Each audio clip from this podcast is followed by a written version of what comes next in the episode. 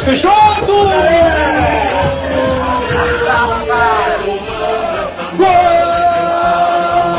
Cruzamento na área, alguém, alguém, alguém! Bateu, feito!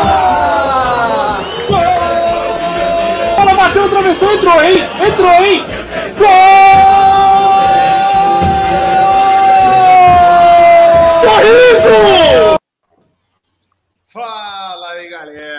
Boa noite. Sejam bem-vindos aqui na Web Rádio Jaconeira para mais um Papo de Boteco. Hoje aqui vai bombar presenças ilustres. Eu já vou anunciar o primeiro convidado da noite, que é o Renato Cajá. Mas antes disso, é sempre bom lembrar que o nosso programa da Web Rádio, tanto quanto o meu canal lá também do Juventude da Carioca, é um oferecimento da Vida de Ouro. Vida de Ouro, você encontra todos os tipos de seguro: auto, residencial, previdência privada e consórcio. Tudo que você precisa para ter uma vida mais tranquila. Venha nos visitar na BR 116, quilômetro 147, ao lado da antiga empresa Guerra. Para maiores informações, o telefone passando aqui embaixo da tela para vocês, tá? Então sejam bem-vindos a mais um papo de boteco, a mais um papo descontraído e nada melhor do que nessa segunda-feira esse segundou muito bem aqui na bancada com meu amigo Anderson. Seja bem-vindo, meu amigo. Boa noite, Douglas. Boa noite, todo mundo. Nossa, hoje chega a tremer a perna, hein? Hoje a presença aí treme a perninha para falar. Mas vamos fazer um programa aí legal com o pessoal. Exatamente. E aqui na bancada também temos a presença da nossa amiga Mariana. Seja bem-vinda. Boa noite, pessoal. Boa noite quem está assistindo aí, pessoal da banca. Cajá, que honra estar aqui hoje presente. Coração acelerado, confesso. E hoje o programa promete, né? Exatamente. E a última aqui da mesa com a gente, nossa integrante, Bela. Seja bem-vinda. Boa noite, torcedor e torcedora jaconeiro. Tudo certo? Tô nervosa. Tô aqui com a camisa que o Cajá usou a número 10 do, no dia do, do nosso acesso para a Série A. Uma grande homenagem aí ao nosso ídolo. Exatamente. E sem mais delongas, vamos apresentar o nosso primeiro convidado da noite. Vai chegar aqui com a camisa 10 já vestindo. Seja bem-vindo, meu amigo Renato Gajar. Obrigado, obrigado pelo convite aí. Que seja uma noite especial para a gente conversar, resenhar aí, bater um papo. Prazer estar com vocês. E feliz pelo carinho de vocês aí, pelo chamado. E eu creio que vai ser um, um dia bem, bem legal para a gente conversar e, e, relembrar as histórias, né? Exatamente, né, cara? Então, ó, a galera que está participando aí, mandem as suas perguntas. Lembrando, às vezes a gente não consegue ler todos os comentários, tem muitos comentários, às vezes foge um pouquinho do nosso contexto. Não fiquem bravos com a gente, não precise chegar lá no direct e matar a gente, fiquem tranquilos. Tá? De vez em quando a gente vai chamando a galera para poder participar. E se quiser participar com a gente, também manda uma mensagenzinha no direct. Um dia, quem sabe, tá aqui na bancada dividindo com o Renato Cajá, conversando aqui, trocando essa ideia. Né?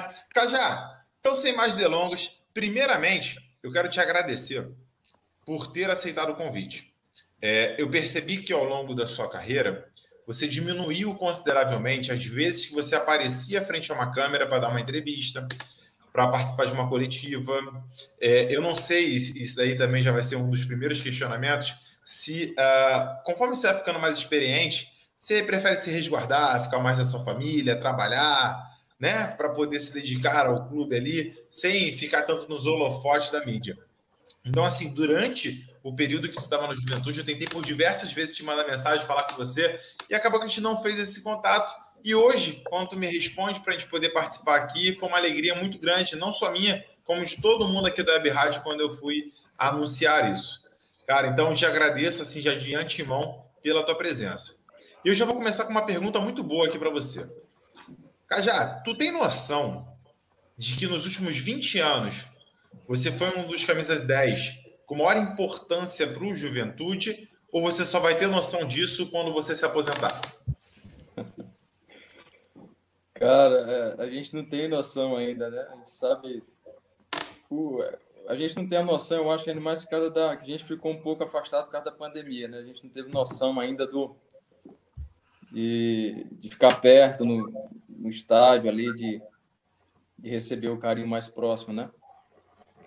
Mas eu acredito assim que ficou foi um, um tempo muito especial em Juventude, né? Um tempo que eu, eu sempre sempre falei isso em todas as entrevistas, sou muito grato à Juventude, né? Porque estava num momento muito difícil da minha carreira. Ninguém queria, não acreditava mais em mim, achava que eu tinha parado de jogar bola, né? E o Juventude me chamou, me trouxe de volta, né, para o mercado, me trouxe de volta para jogar futebol. E eu sou muito grato, cara, sou muito grato. Eu não, não sabia a dimensão de, de, que ia chegar isso, esses dois acessos seguidos assim, foi uma dimensão muito muito forte. A gente na realidade eu, eu já cheguei no ano no, no, em 2020, já cheguei pensando nesse acesso. A realidade é essa, eu nunca cheguei no Juventude sem, sem pensar no acesso, desde a, da B da B para A, né? Da C eu já sabia que o time já estava bem encaminhado, assim, estava em primeiro, teve algumas dificuldades.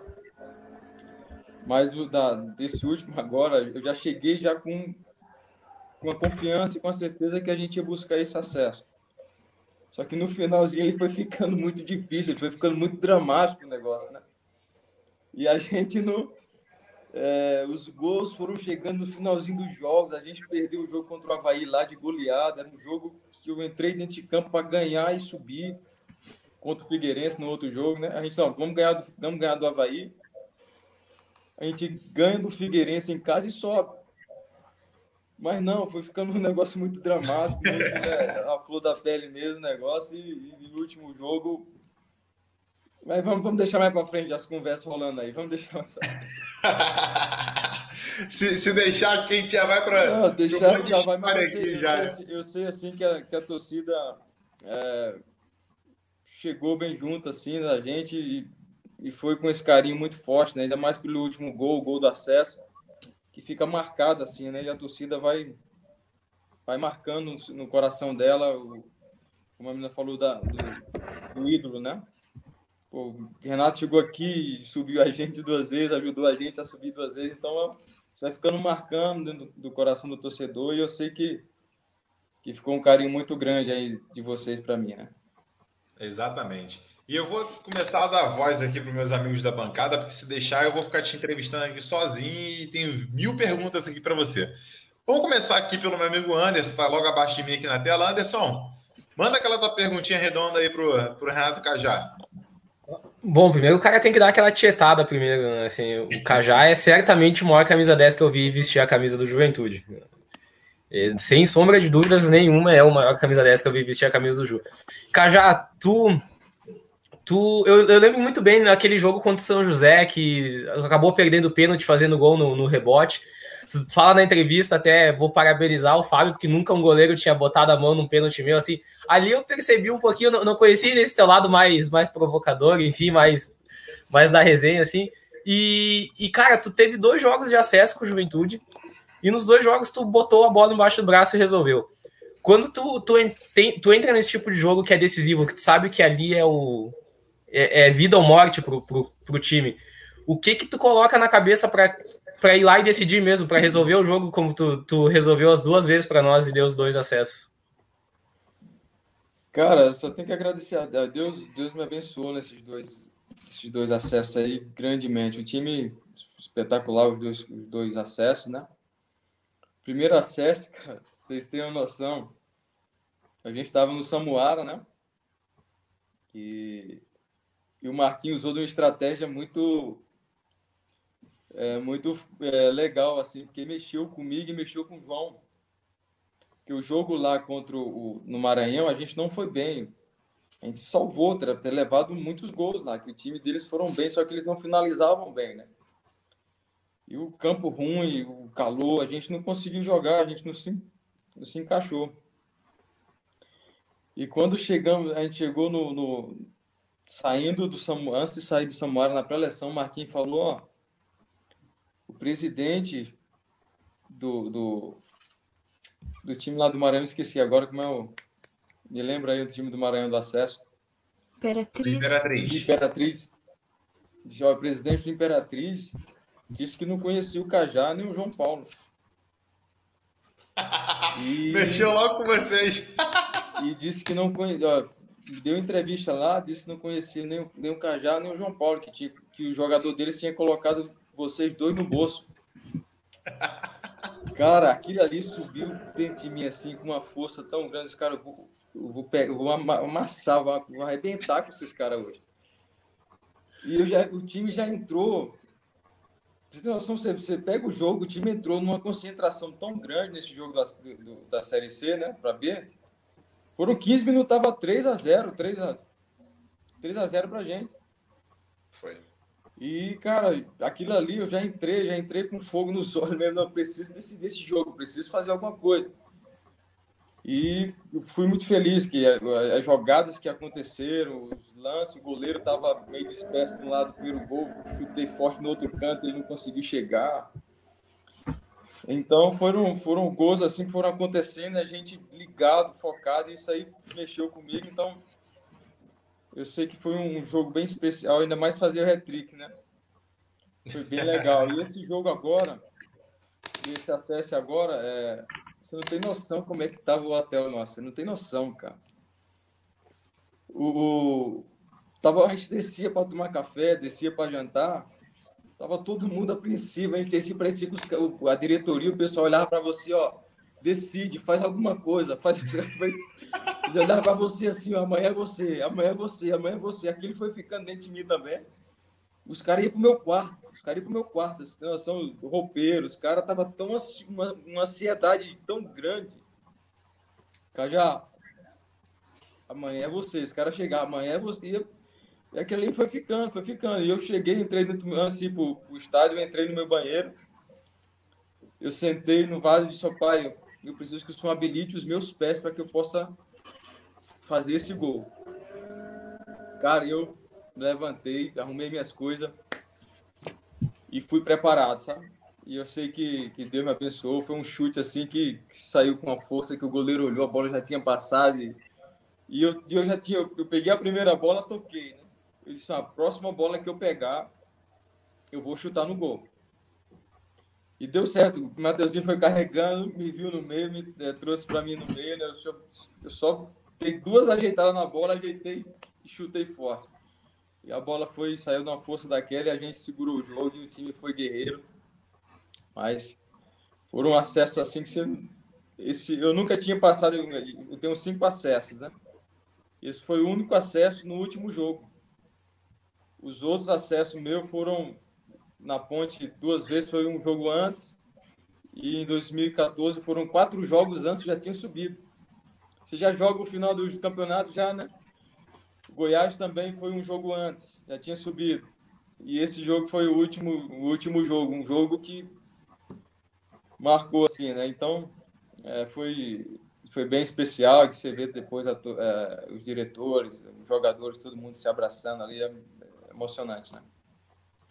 Cara, eu, eu, imagino o quanto isso deve ser marcante né, na vida do jogador. E antes de eu passar essa bola aqui para Bela, cara, quando você arrebenta, faz um hat-trick contra o Imperatriz, quando você mete um gol contra o Guarani, você não chega em casa e fala assim: caraca, arrebentei mesmo, joguei pra caraca. Porque na pelada, quando eu meto um gol, já falo isso, pô. É, cara, é legal, é legal demais. Você chega, sua esposa, seus filhos, você te abraça, pai, você fez um gol, tá? Você vai, né? E você não consegue dormir, vai remoendo na sua cabeça a noite toda, você fica é, dando risada sozinho, pô, que legal, que jogo bom, tá? Você fica, sabe, empolgado. É, é muito especial, você vai se dá, te dá ânimo para você voltar de novo, jogar e querer mais, sabe, de buscar mais e é bom demais, cara. Você não tem noção quando a gente faz um gol, é muito é uma explosão dentro de você que você consegue Muitas vezes sabe nem o que fazer, comemorar, né? Meio. é assim. Muito bom, cara. Bela, vai lá, manda tu agora. Te deu tempo para tu pensar. Teu, teu som sumiu, Bela.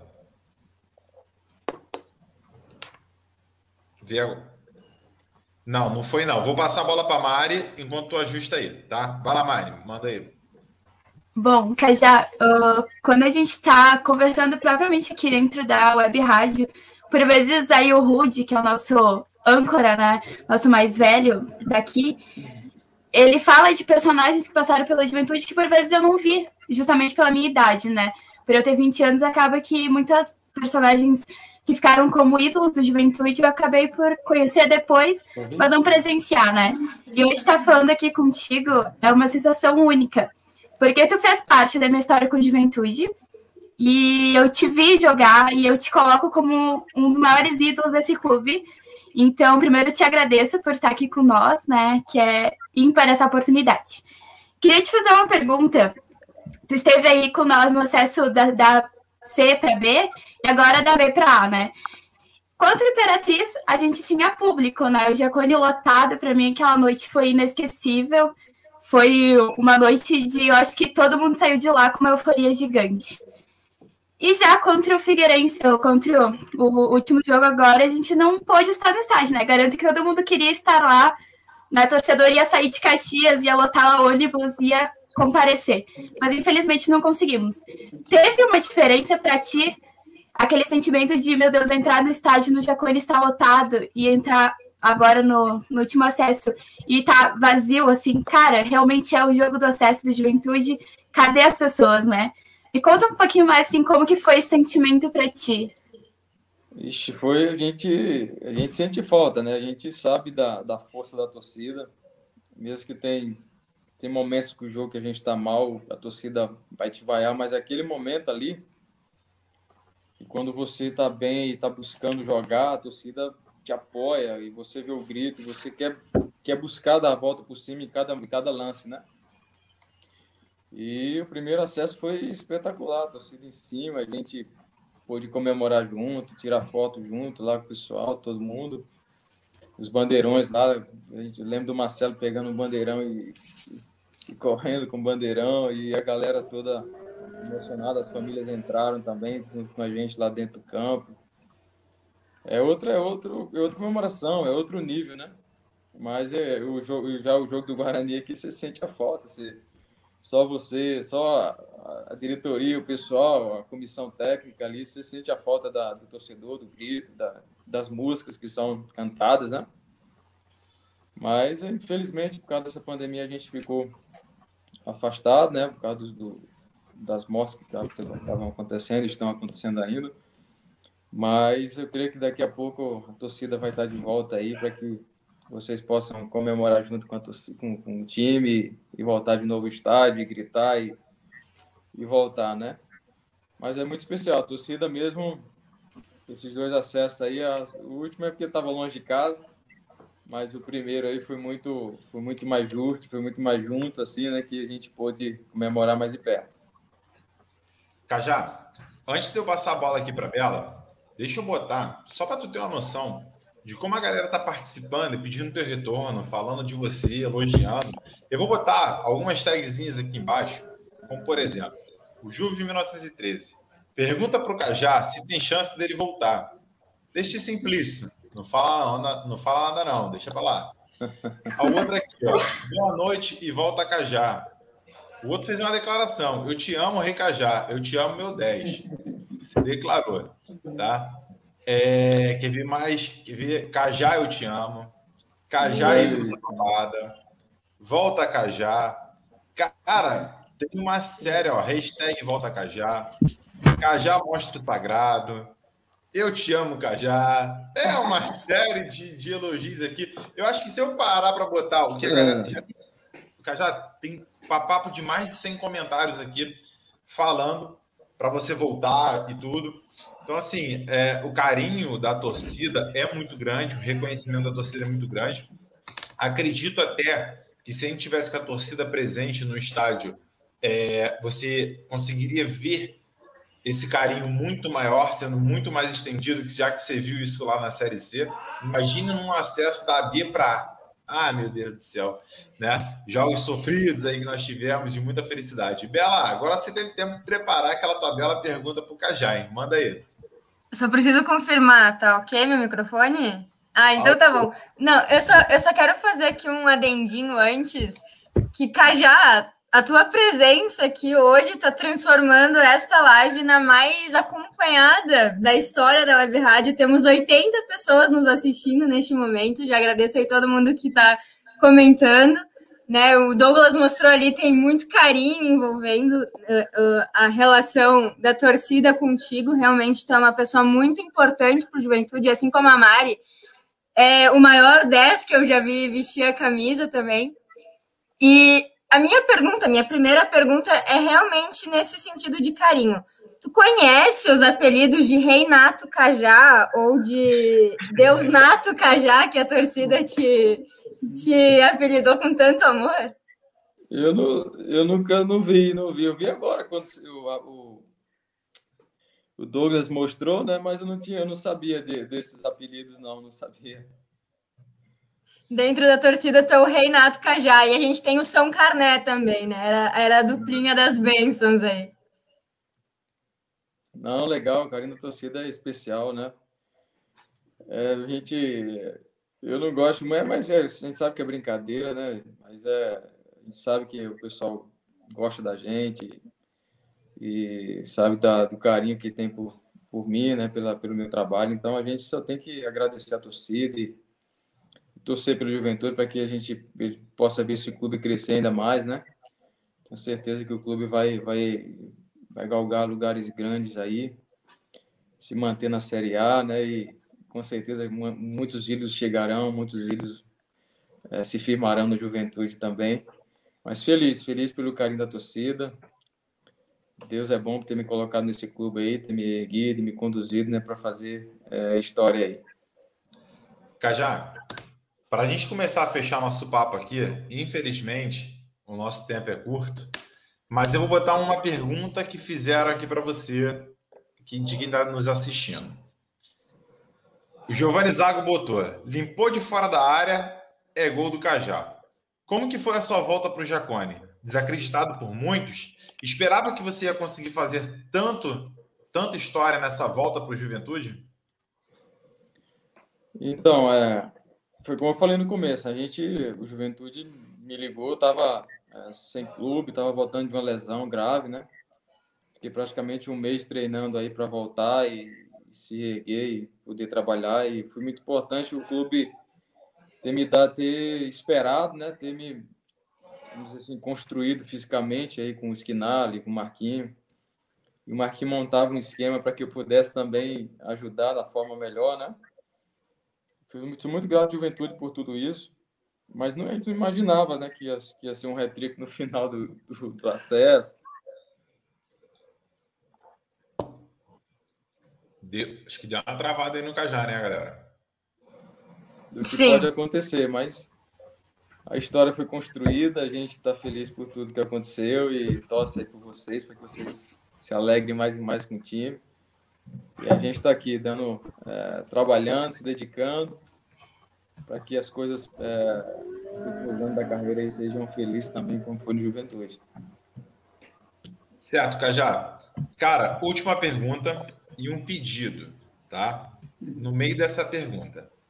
O que que tu planeja para os teus próximos anos no futebol? Tu já começa a pensar na questão da aposentadoria ou está muito longe disso? E o meu pedido é o seguinte: não vai para o Brasil de Pelotas, não. Pô, não, pelo amor de Deus. Era esse desabafo. Não, não, é, eu já estou trabalhando né, minha mente primeiro para parar, né? Eu estou pensando em jogar esse ano e no máximo o próximo ano. Vou ficar com a minha, minha galega que está aqui do meu lado, está aqui vendo da minha live, meus filhos, né? E tá a gente, tô, tô é, trabalhando a mente que jogador você fica 20 anos no gramado, velho. Depois para sair você é complicado, né? Você só sabe fazer isso. Eu comecei a jogar bola com 12 anos. E estou com 36, vou fazer 37 em setembro, né? Então, estou é, trabalhando é, fora de campo também, fazendo alguns cursos da CBF, né? Para que eu possa aprender fora de campo, aprender também, para que eu possa é, ajudar, ajudar depois fora de campo. E, e o, o, pedido que no, no, eu não vou para o Brasil de Pelota, não, não, não aceitei. E estou em casa esperando uma oportunidade um pouco, um pouco melhor de um clube que possa lutar pelo acesso aí. Alô, Valtinho! Alô, Alô Valtinho! A gente, a gente faz essa brincadeira, Cajá, É, mas a gente entende que às vezes no meio do futebol é a oportunidade que aparece para tu poder jogar, para tu poder ter o teu espaço ali e tal. A gente entende, a gente compreende isso. Mas obviamente que no nosso coração você sendo tão importante para a gente nesses últimos anos, principalmente é, ver você num, num, time que hoje se tornou grande rival nosso, né? Porque o rival da cidade, assim, está num distanciamento social assim gigante. Então, é, tá, tá, bem, bem, né? assim, vagamente eu lembro.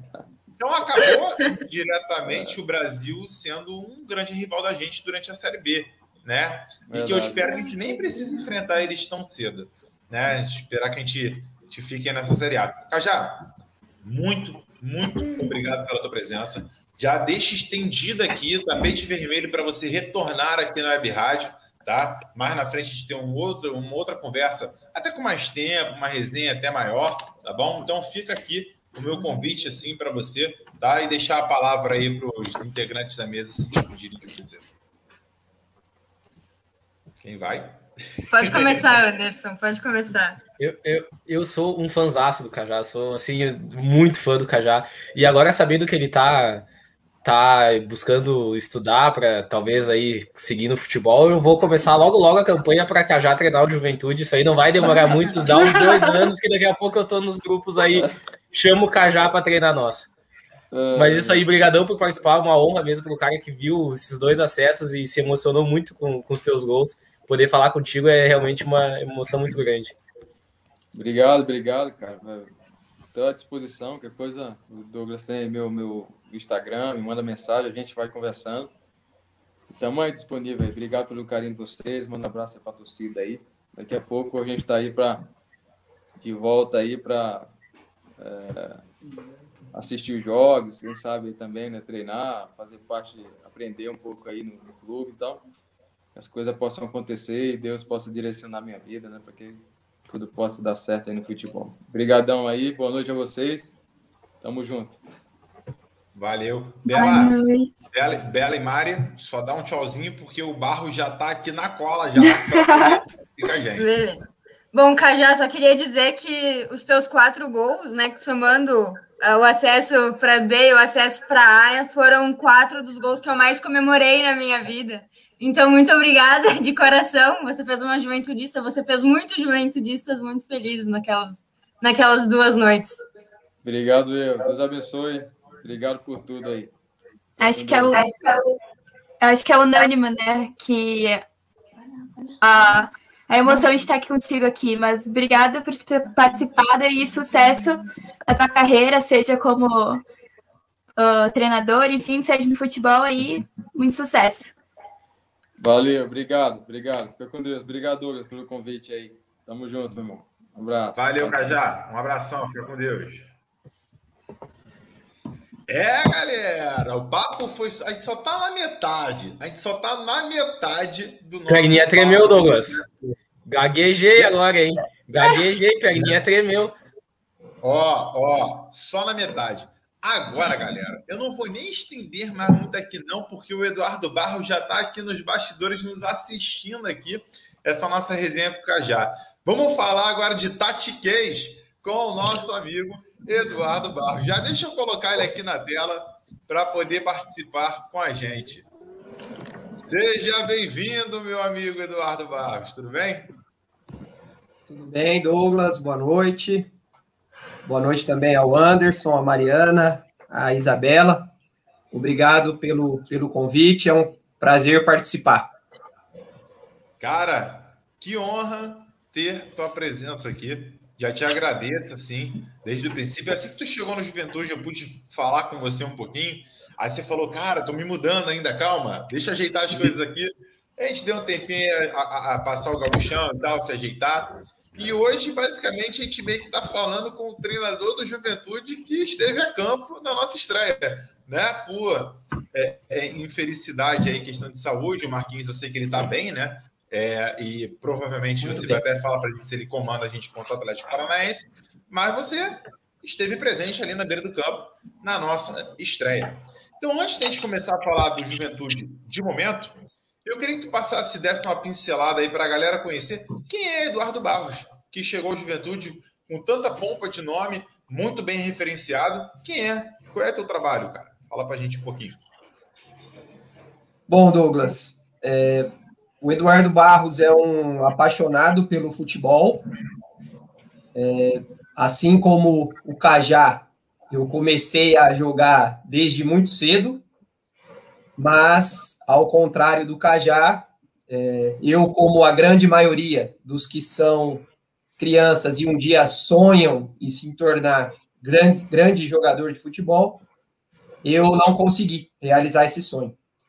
Aos 22 anos, jogando no que eu chamo de submundo do futebol, né, as, as divisões é, menores e com muito menos prestígio, visibilidade, é, reconhecimento financeiro, quase que uma marginalização do, do esporte, em que é, beira muitas vezes o amadorismo. Eu precisava decidir se eu ia seguir carreira nessa é, vertente do futebol ou se eu iria concluir a minha graduação em educação física, que eu consegui fazer é, paralelamente à, à minha tentativa de me tornar um jogador de futebol profissional. E aí, com 22 anos, em 2007, eu opto por encerrar a minha ainda curta carreira de é, jogador de futebol. É, eu sou de Campinas, eu fiz faculdade de educação física em Campinas mesmo, na Unicamp, e quando eu paro de jogar futebol, eu estou com 80% da minha graduação concluída. Então, isso já me permitiu, a, sei lá, 14, 15 anos atrás, a quase que imediatamente é, mergulhar no mercado de trabalho de futebol. E aí eu construo ao longo desses 14 anos a minha trajetória. É, eu sou treinador de futebol, mas no momento eu estou auxiliar técnico do Marquinhos Santos e do Esporte Clube Juventude.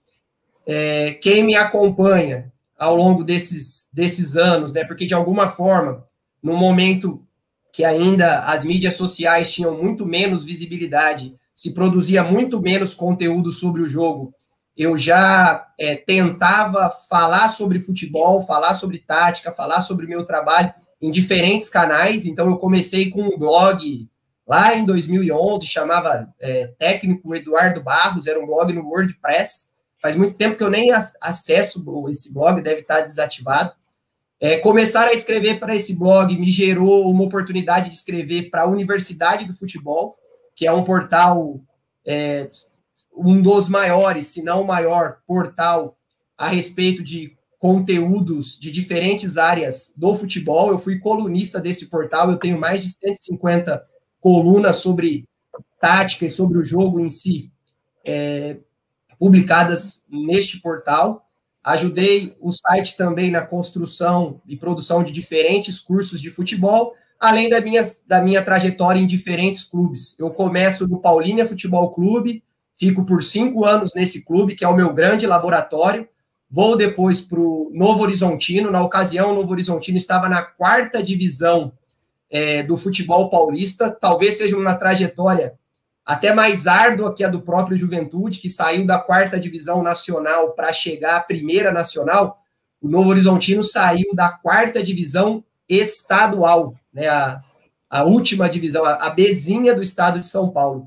E hoje o Novo Horizontino está na Série A do Campeonato é, Paulista e já figura na Série C do Campeonato Brasileiro como um postulante ao acesso. Acredito que em breve nós veremos o Novo Horizontino na Série B do Brasileiro. É, e após o Novo Horizontino, eu faço um ciclo de dois anos, uma, tem uma passagem né, curta no Atlético Paranaense, depois no Coritiba e um ciclo de dois anos e meio com o Fernando Diniz como auxiliar técnico dele. Quando ele vai para o Atlético Paranaense, eu chego para minha segunda passagem no Atlético Paranaense e fico por lá durante três anos, né, de 2018, de janeiro de 2018 até o final de outubro do ano passado. E aí, em fevereiro desse ano, eu recebo um grato convite e honroso do Juventude para esse projeto que o clube tanto merece, que tanto batalhou para estar de volta no lugar que, que merece estar, que é a Série A do Campeonato Brasileiro. E aí que vem minha primeira pergunta, porque hoje, como você como convidado, Eu tenho certeza que o Anderson tá ali, ó, agoniado para fazer uma pergunta para você, porque ele na nossa bancada, ele é o cara das táticas. Ele que estuda os times, ele fala tudo que vai acontecer e tal. E quando ele fala, eu falo, realmente, cara, é por isso que acontecia isso, né? A gente, a gente vai aprendendo essas coisas. É, é, muito importante hoje no futebol essa questão da tática, né? Coisa que antes sobressaía talvez o talento e hoje a tática sobressai em muitos outros momentos dentro do futebol. E aí vem a pergunta do teu trabalho no Atlético. Ter trabalhado no Atlético te ajuda no confronto do próxima rodada do Juventude contra o Atlético? Bom, eu acho que ajuda na medida que eu conheço boa parte do time titular é, de uma forma muito detalhada, por ter trabalhado no dia a dia, por ter convivido com muitos deles ao longo dos três anos que eu, que eu lá estive.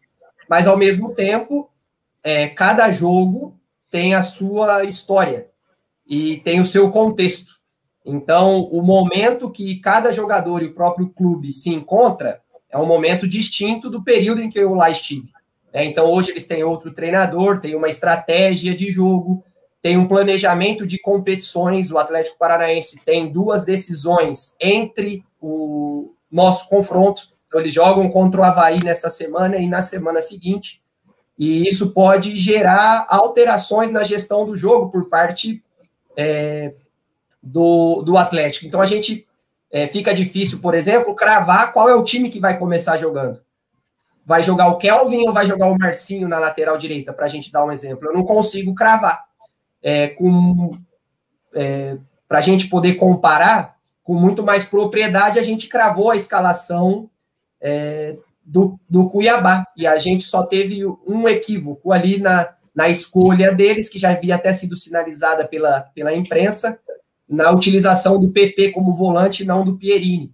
Então, é, se a gente se mergulhar demasiadamente no Atlético, às vezes a gente até se perde na gestão do nosso próprio trabalho, que é fazer a nossa equipe produzir mais do que produziu contra o Cuiabá, para que no jogo de domingo a gente consiga é, sair vitoriosos.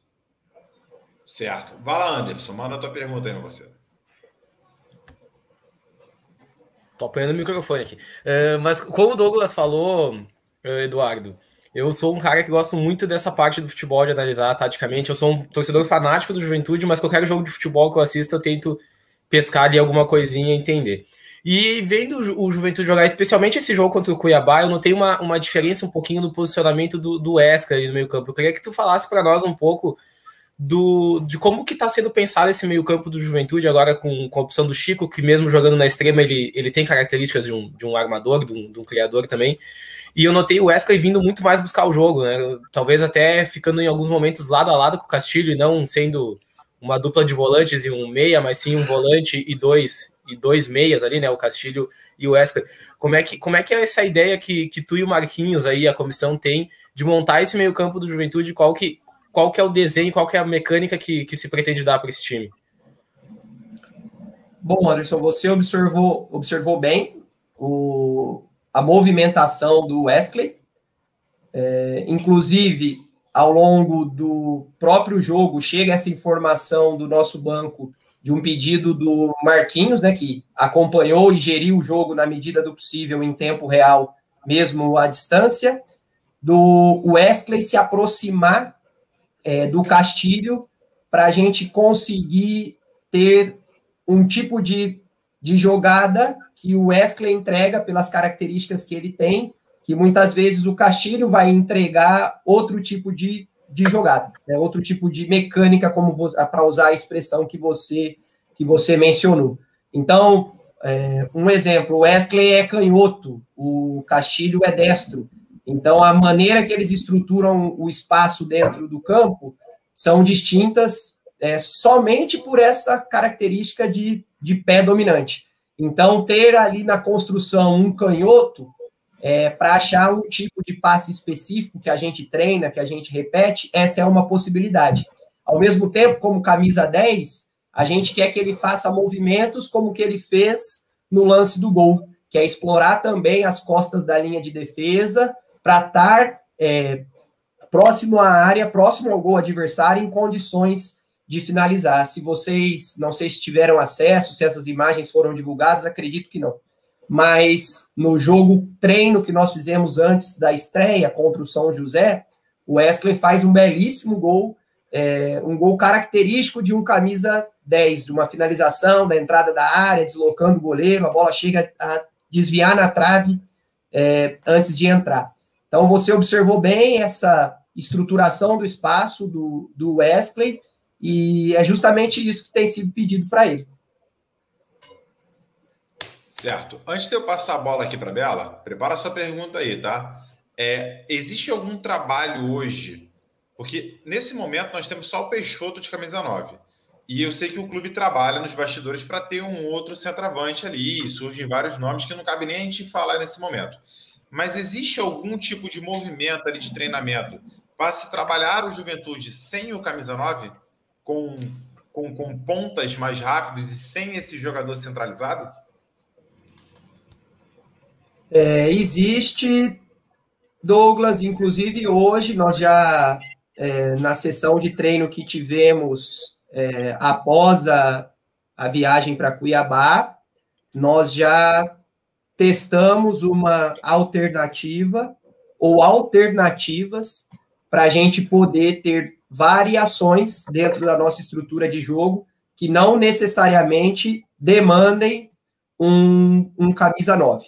É, e esse tipo de, de variação ela é, um, ela é uma premissa né, para a gente é, não se tornar uma, uma presa é, fácil para o adversário, né, de deles terem certeza que a, que a nossa movimentação é sempre a mesma, que, que as nossas substituições são sempre as mesmas. Então, isso está no nosso, no nosso radar se vocês observarem, o próprio Pacheco entrou no jogo na, na posição é, do Peixoto e o Pacheco não é um centroavante de origem.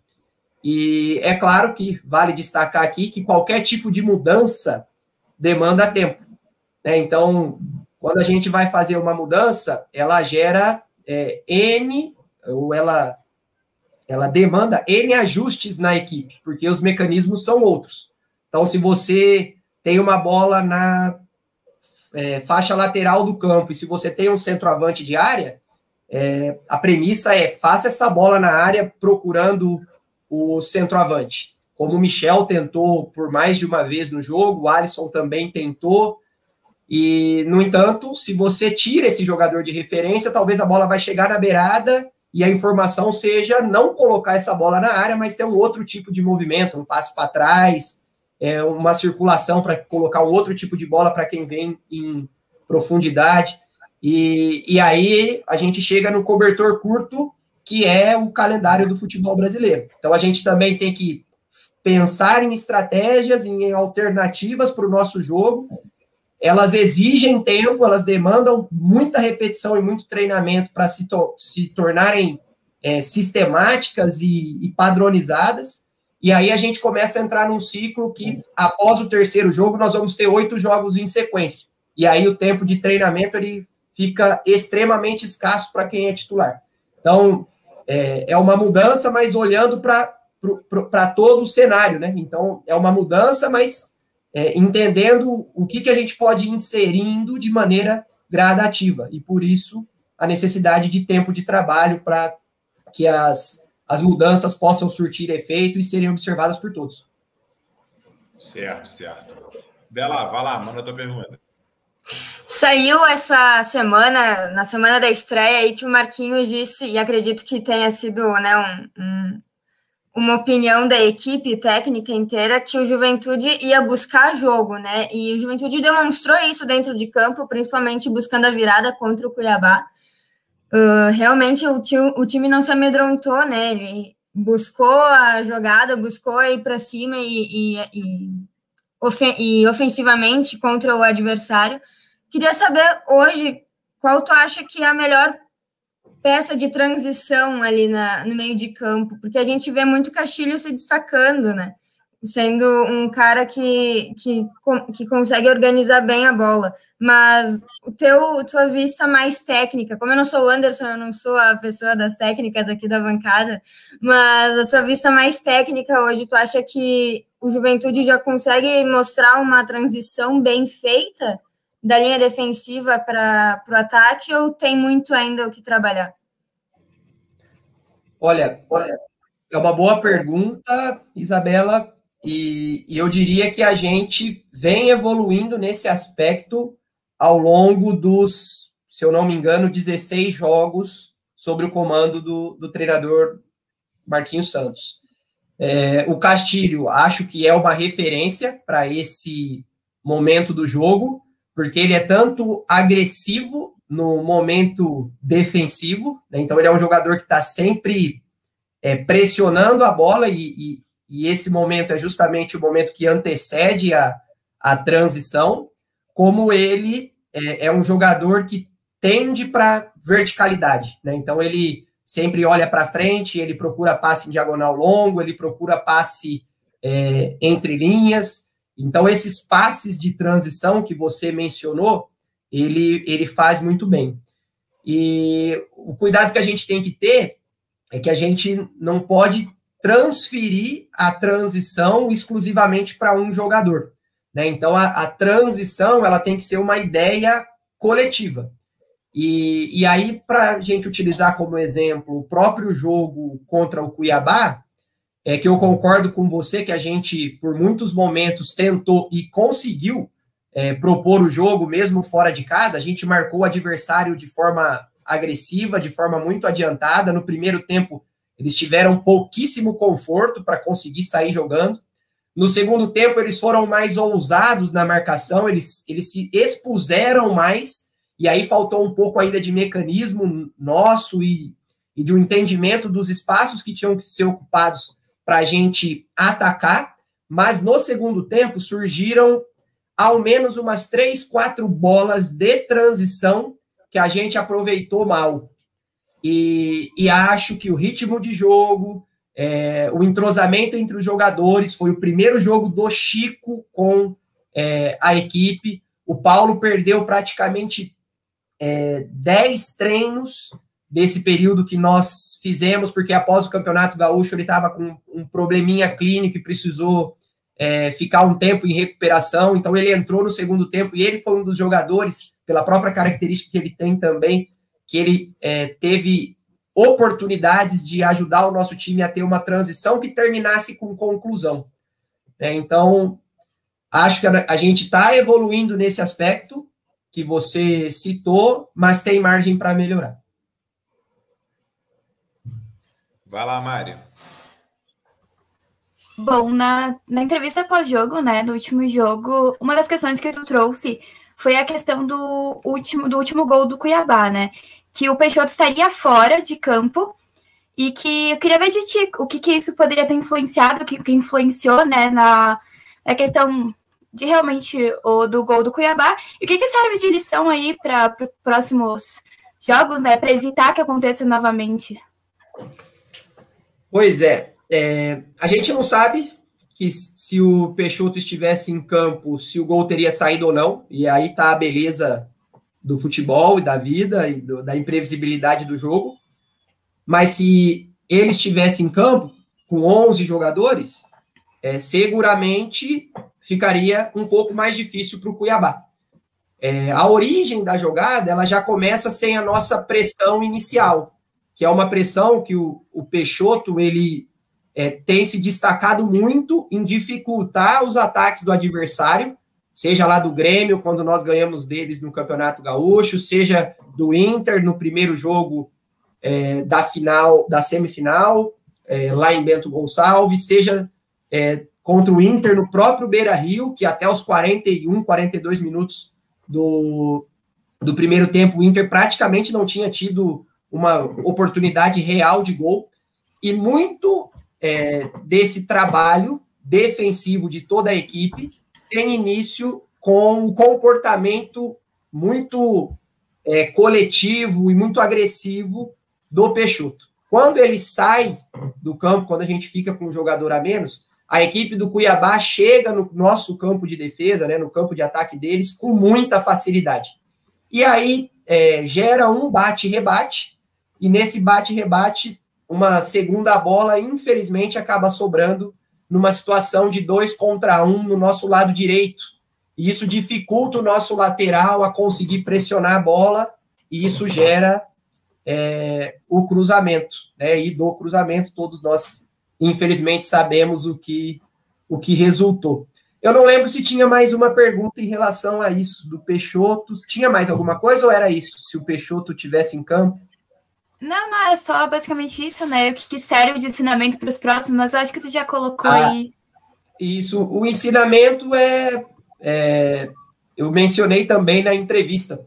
Talvez dentre todos os aspectos que eu, é, que eu destaquei, vale ressaltar é, uma maior malandragem com o placar a nosso favor, fora de casa, aos 43 minutos do segundo tempo. E eu uso como exemplo um jogo do ano passado, pela Libertadores da América, em que eu estava dirigindo o Atlético e foi a minha última partida, inclusive, sob o comando da equipe. E nós já estávamos classificados na Libertadores, mas o, Penha, o Penharol precisava ganhar para classificar. E se o Penharol vencesse e o Jorge Wilstermann não vencesse, o Penharol classificaria. O Penharol vira o jogo por 3 a 2 aos 38 minutos do segundo tempo. Dali aos 50, não teve mais jogo. O, o treinador do Penharol entrou no campo, Teve situações no jogo que tinham duas bolas em campo e o árbitro precisou parar. O Penharol tinha a bola, levava a bola para o escanteio, simulava falta, caíam três, quatro jogadores em cima da, da bola e, e começava um tumulto com os nossos jogadores. Era um arremesso lateral, eles não cobravam. É, eles, eles discutiam, discutiam entre si, mas discutiam de mentira para esfriar o jogo e, e deixar os nossos ânimos mais exaltados. A nossa vantagem nesse momento é que, apesar da derrota, a gente estava classificado. Porque se a gente precisasse desses 10, 12 minutos de é, tempo de bola rolando, nós estaríamos perdido, perdidos. E, e talvez no sábado foi a, o detalhe, ou um dos detalhes que nos faltou a gente poderia ter voltado com o jogador para o jogo, a gente poderia ter amarrado mais o jogo, e, enfim, a gente poderia ter é, esfriado os ânimos do Cuiabá. Mas fica a lição, eu volto a frisar que o ponto lá é um ponto conquistado, um ponto muito importante e que pode fazer diferença ao totalizarmos as 38 rodadas do brasileiro para a nossa permanência na divisão. Barros, eu vou deixar Sim. uma última pergunta para o meu amigo Anderson. Mas antes eu queria te fazer um questionamento que uh, quem está participando aqui perguntou bastante. Eu senti Ótimo. durante o jogo que uh, a, escolha, a escolha do Alisson e do Eltinho é algo que eu acho que vai transitar durante essa Série B. A gente não tem um lateral esquerdo, de fato. Essa Série A, hein? E, nossa, olha, eu ainda estou com o pensamento lá, meu Deus. Não, muito obrigado, tá? Pelo amor de Deus, ó, esquece esse passado, nunca mais Série B. Tá, na Série A, tá, vamos lá. É, o Alisson, ele tomou um cartão amarelo numa jogada de ataque e a gente estava sendo muito pressionado pela, pelo lado dele. É, eu achei que naquele momento ele seria substituído. Logo depois, ele sentiu uma lesão e ele fez com a mão pedindo substituição. Mesmo assim, ele não saiu. Ele foi sair só no final, depois do gol. Por opção, talvez tenha sido um erro. O que, aconteceu ali naquele momento para ele não ter sido sacado quando ele pediu a substituição? É, uma, uma questão que precisa ser esclarecida, né, é que a, com a participação do Marquinhos, mesmo que à distância, toda decisão parte dele. E mesmo um pedido de substituição do jogador, de qualquer que seja, ele precisava ser construído com o treinador. Eu estava ali na área técnica por motivos óbvios, né? Que todos nós sabemos, e graças a Deus o Marquinhos está muito bem.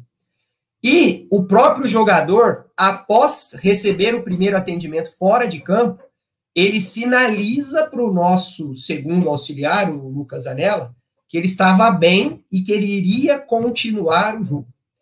É, é, eu acho que a gente tem que ter cuidado com apontamentos individuais quando a gente sofre um gol.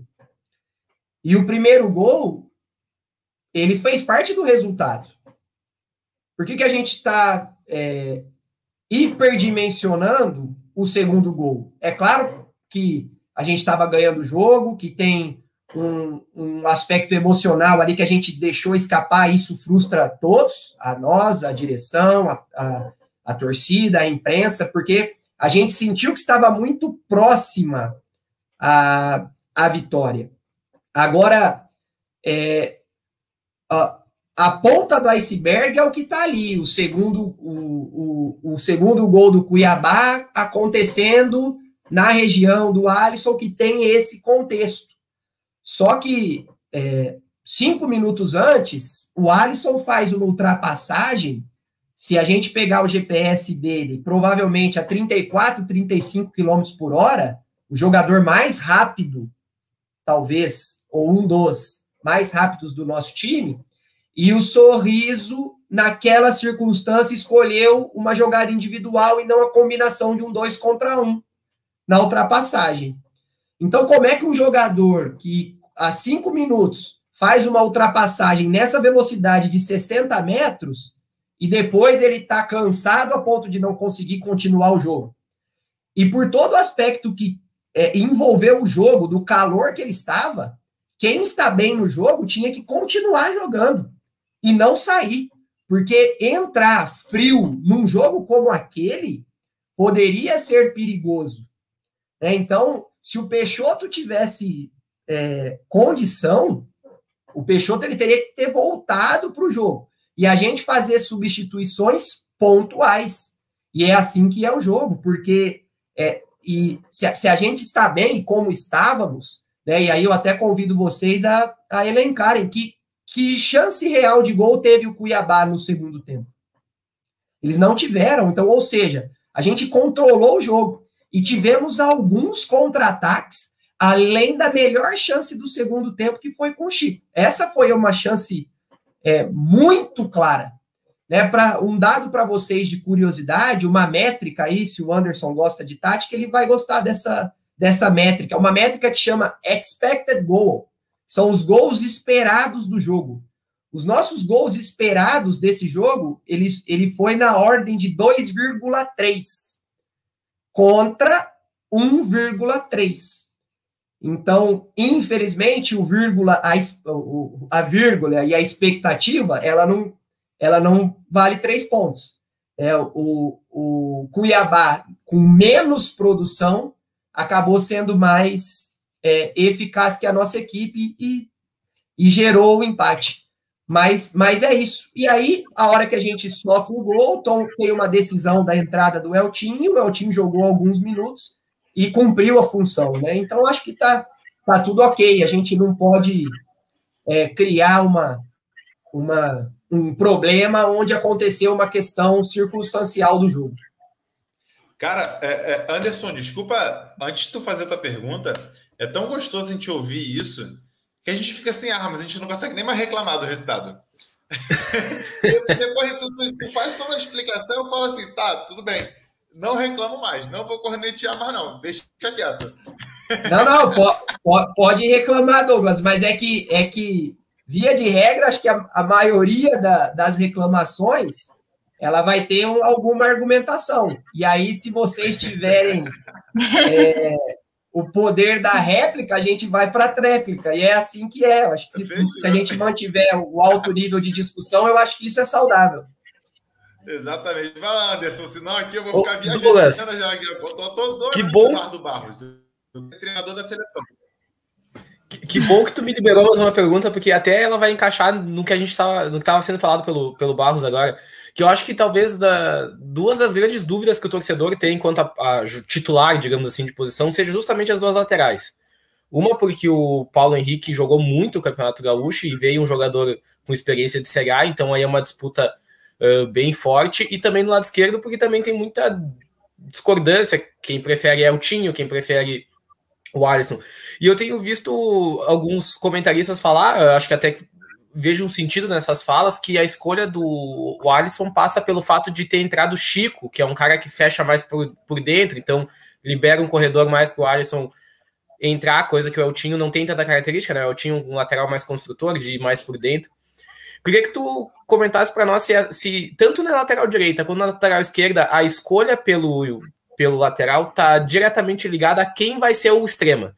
Se a característica do extrema e da ideia de jogo para aquele jogo em específico, por exemplo, se é um extrema mais agudo pela ponta ou se é um cara que fecha mais pelo meio, se isso influencia uh, na escolha tanto na lateral direita quanto na esquerda, porque o Michel e o PH não são tão diferentes entre si quanto é o Tinho e Alisson, mas eles também não são jogadores com característica exatamente igual um do outro, né? Então eu queria ver se tem essa influência direta na, na, na dupla de cada lado ali.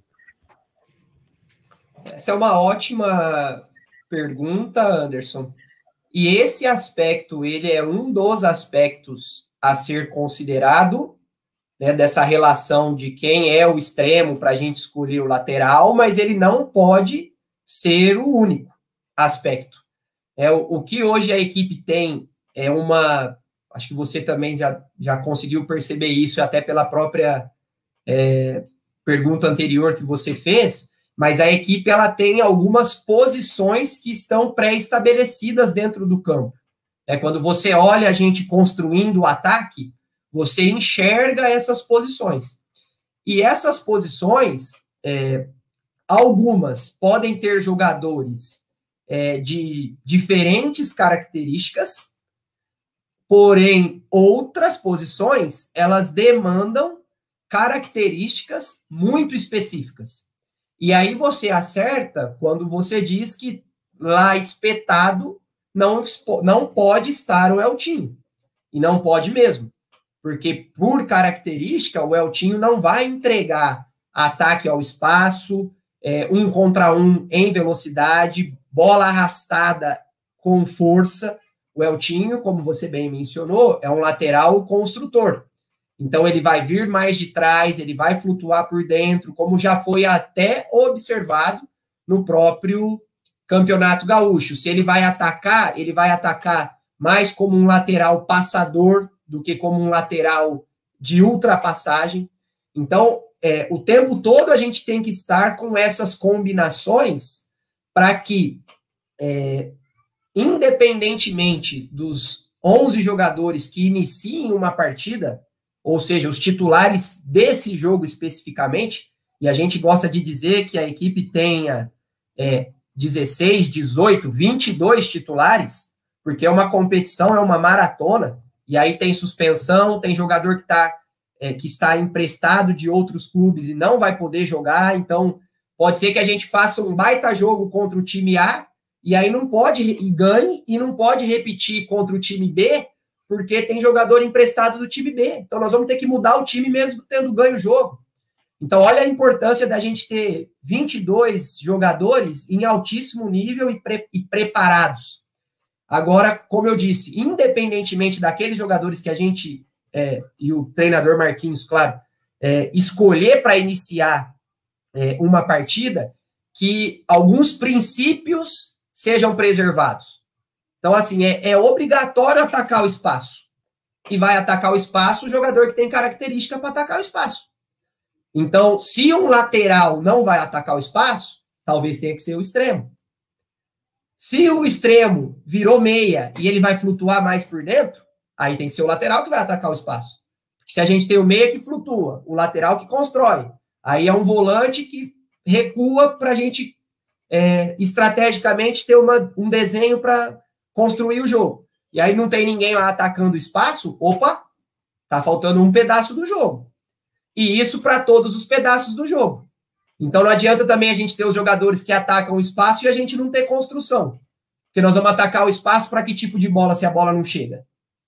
Então olha como é um quebra-cabeça que o tempo todo você tem que ir procurando a melhor harmonia entre é, essas, essas, eu não gosto de chamar de peças, né, mas esse, entre esses indivíduos.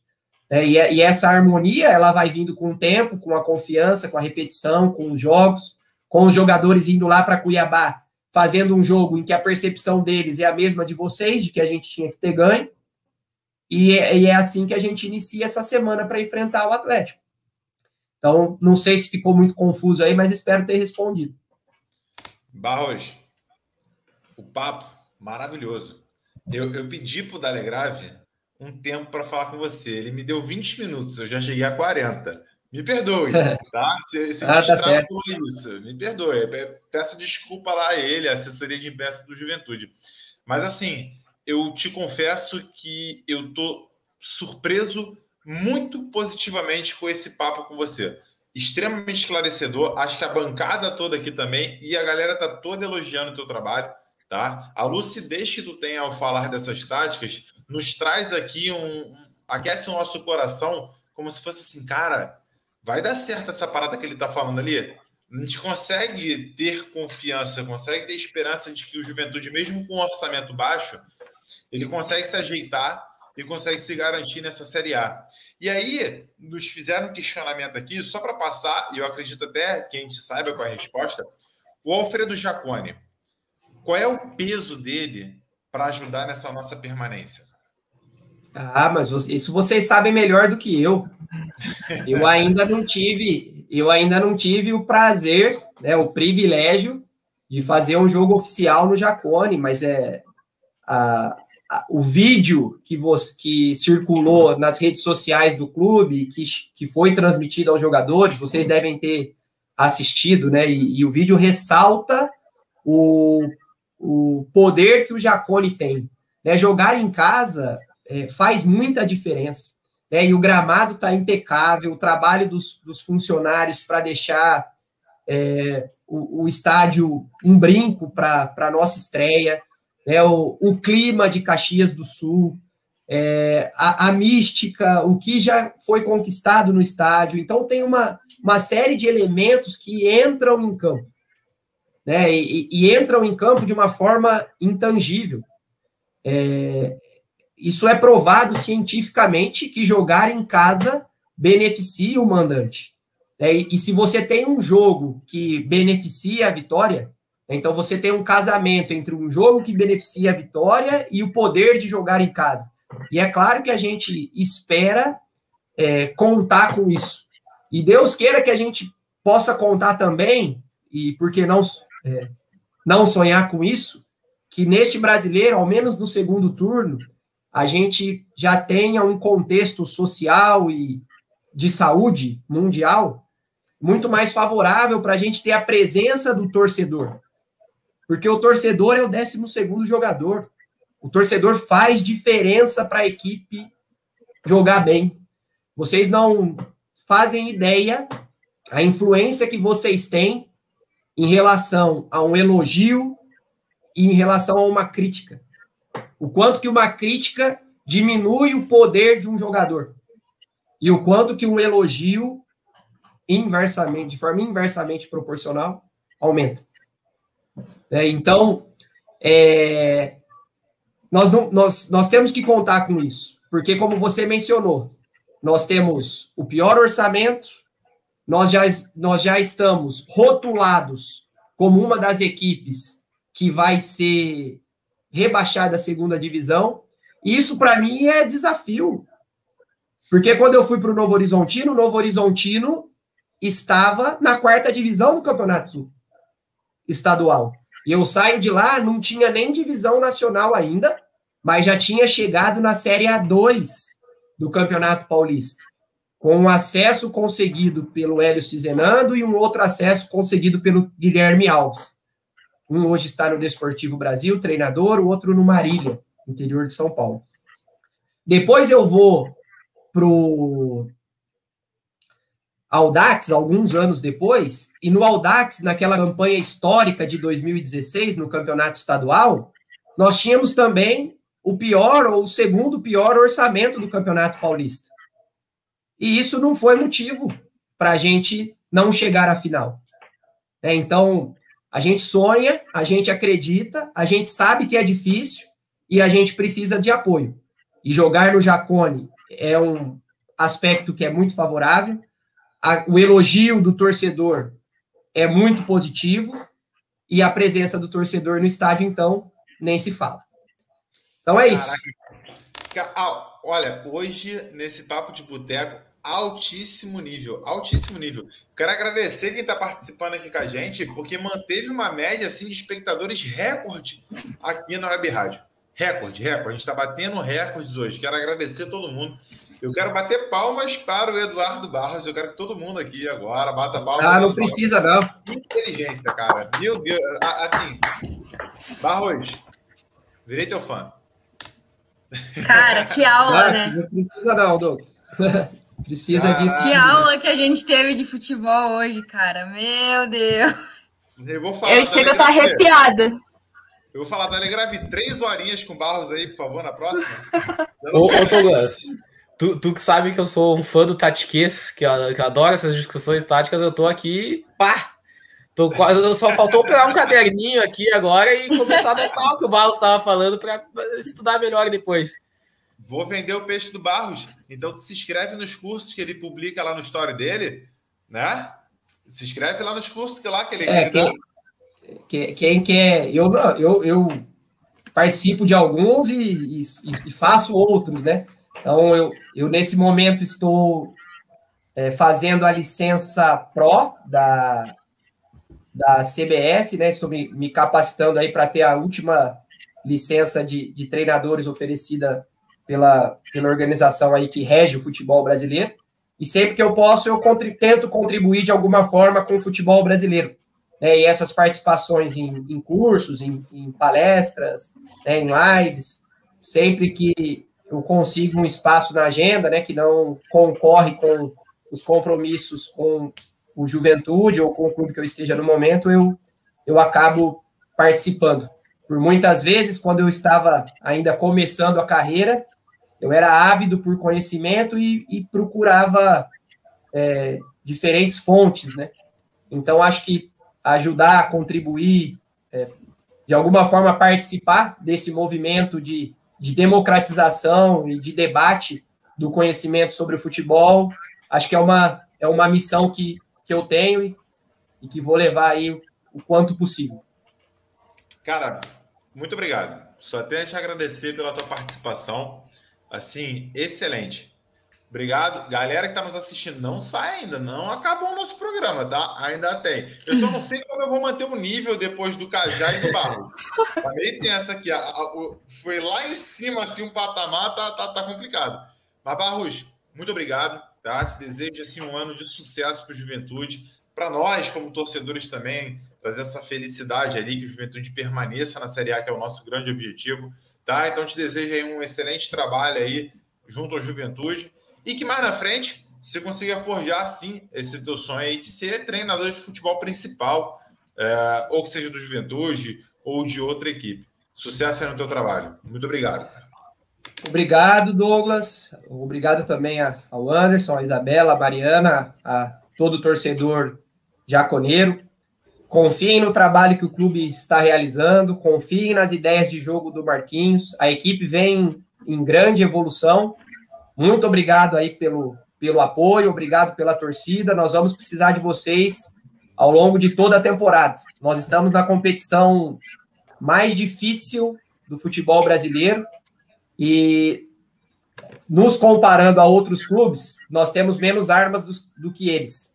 Mas isso não nos vai impedir de lutar, né, de nos dedicar e de procurar, procurarmos o nosso melhor para deixar o clube onde ele merece estar. Então, todo o apoio vai ser bem-vindo e necessário. Um grande abraço e, e boa sequência de, de live para vocês. Obrigado, cara. Muito obrigada. Galera.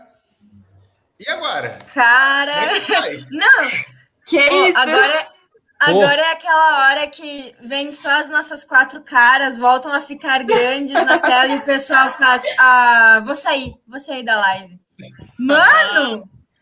Meu Deus! Ah, sem condição, né? Galera, Olha, Mas é que a gente a tem live- umas coisinhas para falar também fora das entrevistas, então já vamos segurar o pessoal nisso, né? Vamos, É, vamos prender É, o pessoal gente- nessa.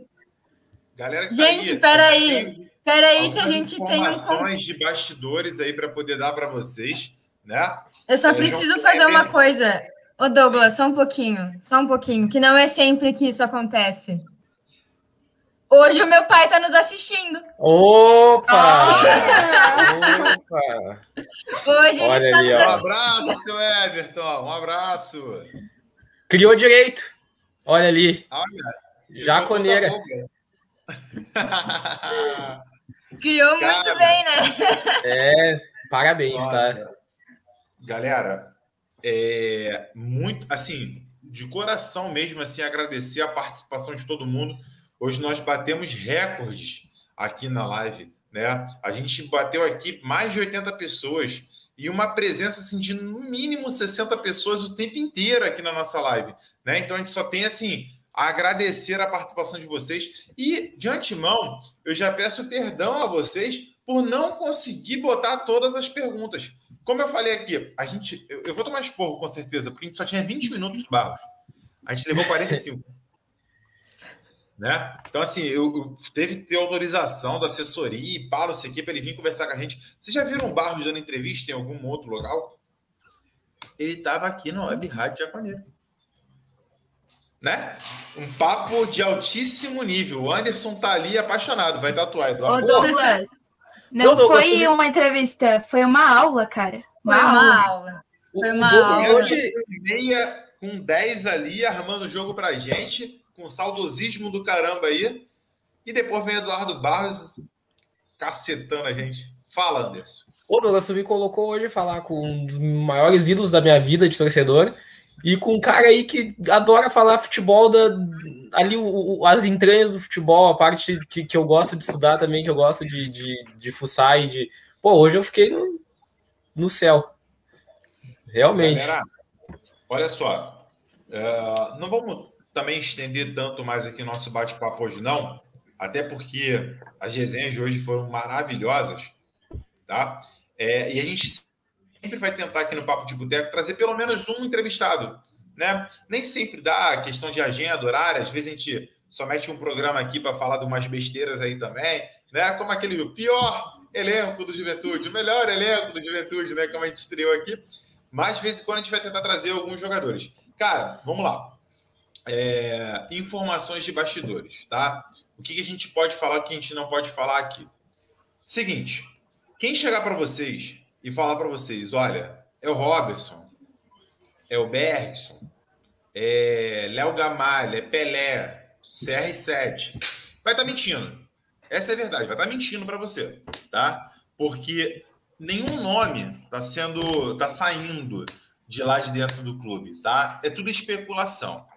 A informação de hoje é que o Pioneer chegou com uma série de papeladas hoje dentro do Jacone e ah, vem jogador, um centroavante e um goleiro. Obviamente, centroavante, ambos, a ideia é que sejam titulares. Mas vocês sabem que o mercado internacional fechou e dentro do mercado, quem é bom pra caramba está empregado nesse momento. E quem vier é que de repente é bom, mas está mal em algum momento dentro de algum clube. O Robertson é um caso desses. O Bergson também. Se falaram muito do Ivan, goleiro da Ponte Preta, que o São Paulo está muito interessado e vem de uma lesão. Então, assim, muitos nomes são especulados. Só que desde que vazou que o Bland estava sendo negociado pelo Juventude e melou, gera uma frustração gigante na torcida e na direção. E então a direção está muito blindada. É diferente daquelas épocas da Série C, da, da B, em que vazava toda hora informação para gente. Tá bom? Então, assim, é, as informações estão blindadas. Então a gente tem informações de que realmente centroavante e goleiro tá vindo. E zagueiro é aquela questão do Vitor Ramos. Tá com problemas pessoais para resolver, tá afastado, mas se isso se estender por muito tempo, a gente vai correr atrás de outro zagueiro que já está no plano B. Tá? Então, é isso que a gente tem de bastidores nesse momento. Quem está falando um pouco mais, está especulando para poder vender notícia. Concordam comigo? É, até a questão do Robertson, ela faz sentido especular pelo, pelo conjunto da obra, né? Ele não quis, o Atlético Goianiense ofereceu, ofereceu uma renovação, ele recusou a renovação e tá indo para Porto Alegre. Então, tudo leva a crer que pelo menos alguma conversa com o Juventude vai existir, mas não existe algo que saia do Juventude quanto a isso, né, Douglas? Essa que é a diferença. Exatamente, é esse o ponto. E só para responder aqui o, o nosso fã-clube da Web Rádio, para quem não sabe, a gente tem fã-clube. Ah, e não é nosso. não, é, não é nós fazendo nada, hein? Não é nós, não. Não, não, é não. Segundo o nosso fã-clube, ele tem umas fotos assim bem sensuais do Anderson para poder revelar, né? Tá guardando ali para algum momento. Pô, tem, ele, ele, tem que me mandar então para eu poder usar, porque eu não tenho nenhuma. então, galera, olha só. Ah, vou falar, Luiz, vou falar do lateral esquerdo. Segura aí, segura aí. Deixa eu só fechar essa ideia aqui. Uh, ele perguntou se o meu canal lá do Juventude Carioca acabou. Não, não acabou. A gente só tá com um tempinho ali. Eu tô me dedicando aqui no Web Rádio e vou fazer algumas coisinhas ali no Instagram também. Mas eu tô preparando alguns projetos diferentes para ali. Não de entrevista, assim, tal. Eu tô preparando outras coisas. Aguarda aí que vai ter novidade, tá? Tô ali nos bastidores preparando um material, principalmente porque logo, logo aí o Juventude vem jogar no Rio contra o Fluminense. Então, obviamente que eu vou estar tá lá de alguma forma, não sei como, nem que eu pule o Maracanã, eu vou dar um jeito de estar tá lá e vou trazer imagens para vocês, isso é óbvio, né? É, daqui na, na, no mês que vem eu vou ter um encontro com o Wellington aqui, ex-zagueiro do Juventude, vai vir jogar contra o Botafogo pelo CSA. Também combinei já de fazer uma entrevista com ele, então vem coisa aí do Juventude da Carioca, tá? Então, assim, já siga os dois. Web Rádio, Juventude da Carioca, siga. Espalha para todo mundo, deixa like, espalha para todo mundo aqui para gente fazer, continuar com esse bom trabalho. Lateral esquerdo, Luiz. Vamos lá. Lateral esquerdo, a informação vindo junto à declaração do Pioneer. Né? É Pioneer ou é Pioneer, galera? Pioneer. Pioneer. Obrigado. A declaração do Pioneer é o seguinte: uh, não vem lateral esquerdo nesse momento, tá? Uh, a gente vai apostar no Eltinho e a gente vai apostar no Alisson. E Dudu. o Dudu, Dudu, que é uma grande revelação da nossa lateral, que a direção tem uma aposta muito grande nele. Inclusive, ele estava no banco contra o Cuiabá, tá? Agora, por que isso? A gente entende que é uma posição que é necessária, sim, mas no mercado não se encontrou nenhum jogador que fosse qualificado a ponto de vir e vestir a camisa de titular. Por isso, o Juventude deu uma certa recuada, até porque daqui a pouco abre novamente a janela internacional, e aí sim, caso seja necessário para essa posição, a gente vai contratar ali na lateral esquerda. Então, assim, não é que a gente entenda o Juventude tentou alguns laterais, né? Só que os negócios Exatamente. que valeriam a pena, que, é, que seriam um acréscimo de qualidade, por um motivo ou outro não, não, não conseguiu ser fechado. Então, o Juventude buscou melhorar ali, buscou um acréscimo, não funcionou. Os que apareceram não seria acréscimo, então não, não adiantaria é. empilhar a lateral ali, sendo que tem um garoto da base que daqui a pouco, em uma situação ou outra, ele vai ganhar uma chance ali. A gente sabe que, que o Juventude pensa nisso e o Marquinhos é um treinador que gosta da base. Ele gosta, não é, não é só de falar, ele bota, ele botou o Marcos Vinícius aí, o galchão todo sim, praticamente sim, titular. É. Ele gosta de base, então talvez uma hora ou outra a gente vai ver o Dudu jogando. É, então, é, é esse o ponto, é esse o ponto. O mercado é ingrato e a gente tem pouca grana. Foi bem claro isso. Né? Então, assim, só, só vem se for interessante realmente pra gente. Beleza? Tá? É, Bela, Reparou que não caiu a nossa audiência? A eu tô surpresa, né? eu tô surpresa. É? O mínimo foi 59 por alguns né? minutos. Caraca, galera. Então, ó, vamos fechar em chave de ouro, né? Lá em cima. Bela. Ô, Douglas, eu acho que tu tá se precipitando. Por quê? Eu é. acho que tu tá se precipitando, Douglas. Eu e a Mari, a gente tem mais? uma notícia pra dar. Quer soltar spoiler? Manda aí. O Douglas não, não quer que a gente conte a maior novidade da semana? Ah, eu achei que vocês iam guardar para o Papo das Gurias. Aí eu falei, não vou queimar. Mas o Papo das Gurias é só no final de semana. Ah, então manda aí então a informação para a galera que está querendo mandar. Fala aí.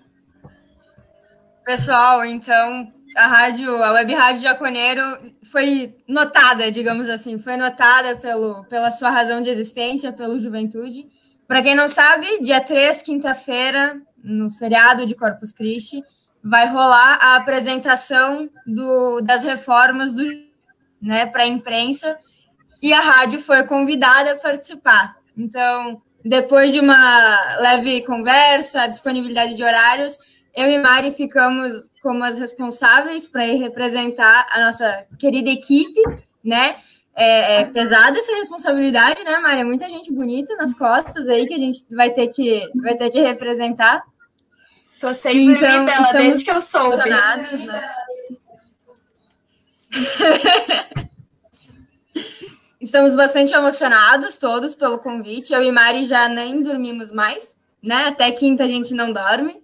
Uh, mas a gente vai tentar e ver o que, que a gente consegue fazer para manter vocês, juventudistas, aí com a gente durante, durante o, a, o evento, beleza? A gente ainda não, não decidiu, mas estamos vendo aí.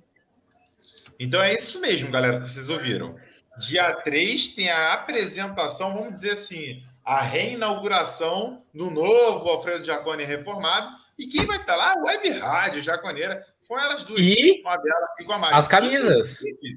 Isso que eu ia falar. É. Inclusive, dia 3 tem a apresentação dos novos uniformes. Que a gente até tem informação. Pode soltar, Anderson? Ou melhor não?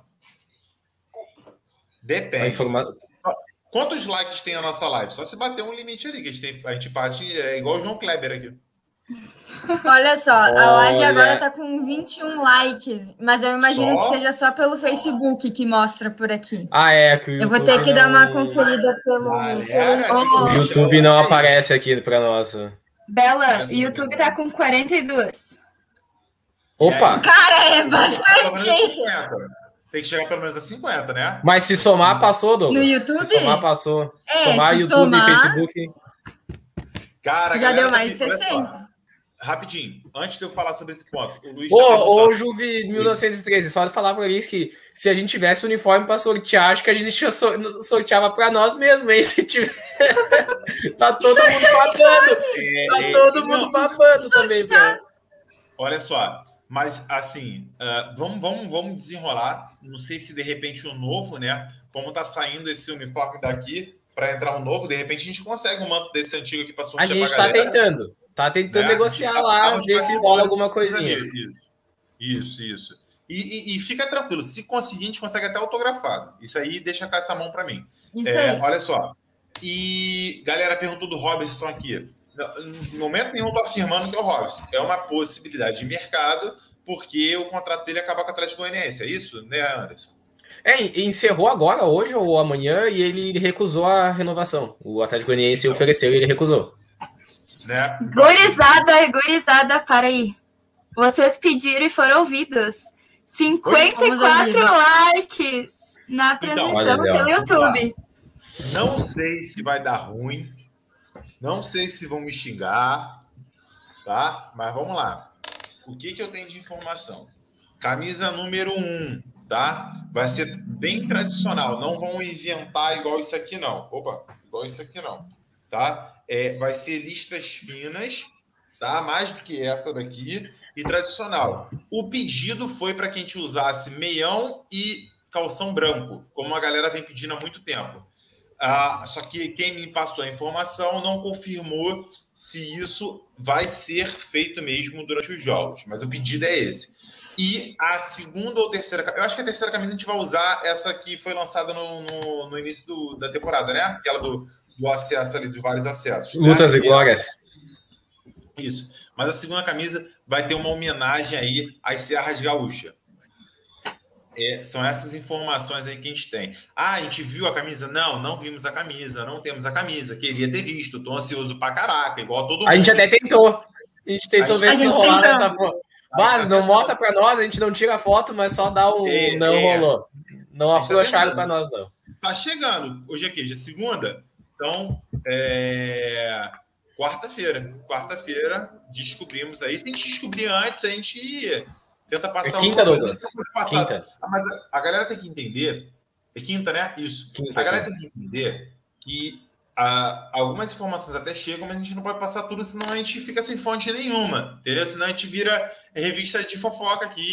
Mary, é, como é que é aquela revista de fofoca? Nem sei o nome daquela revista de fofoca, né? Fofocalizando, SBD, essas paradas assim, né? E é, aí não dá.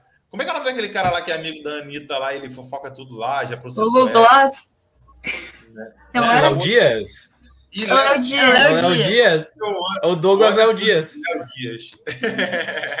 então, assim, Ah, galera. Ah, Mas a informação, rapidinho, Anderson. A informação é o seguinte: o material da camisa ficou top demais. A informação é essa. A qualidade do material vai ser muito superior dessa daqui. Muito superior. Essa é informação que eu tenho. E aquela parada que a gente já falou, né? Que já foi anunciada até pelo Mook, que a numeração vai ser padrão de jogo, mas quando o torcedor for comprar, ele pode escolher a numeração e ele pode escolher qual patrocinador colocar na camisa. É, isso vai ser uma novidade. numeração fixa o Ju vai ter, no caso, né? É, é, é, a gente sempre escolhe, é, sempre tem é, não tem opção, né? A gente sempre pega 10. Né? Isso. Então, assim, ah, dessa vez a gente vai ter a opção de escolher qual número que a gente quer e quais patrocinadores. Por exemplo, essa daqui tem o da Life aqui, tem o da Fátima aqui na ponta, Banrisul. Então, assim, a gente vai poder dessa vez escolher qual patrocinador que a gente quer colocar na camisa. E a numeração é padrão da FIFA, que a gente já viu lá na camisa do Ceará final de semana, né? Na CBF, homem. Isso, CBF. É, e vamos dizer, eu odiei essa fonte aí que a CBF botou. Eu gostei da ideia de ser padrão, mas eu achei a fonte escolhida horrível. Prefiro muito mais a 1913. E outra coisa, Douglas, a gente vai ter a, a numeração fixa só a partir da quarta rodada, que é quando vai começar também a utilizar essa fonte da, da CBF. O que a gente Bem viu da camisa é a mesma coisa que todo mundo viu, que é aquele pequeno pedacinho que saiu naquela foto quando eles anunciaram a parceria com a empresa chinesa. E s- já naquela foto já dá para ter uma noção de, de- da é qualidade do material, porque o material tem textura. Consegue perceber que o material Dá tem textura, o é tecido linda tem textura. Uhum. Sabe É a isso, noção que eu é. tive quando eu olhei aquela foto? A noção que eu tive quando eu olhei aquela foto foi: quero comprar. É isso. noção que eu eu já tive que olhar lá na conta do banco quanto que eu vou precisar. Só domar que não, não aumente muito o preço, que eu tô na dúvida quanto a isso. Se É, essa mudança não vai afetar muito no preço da camisa.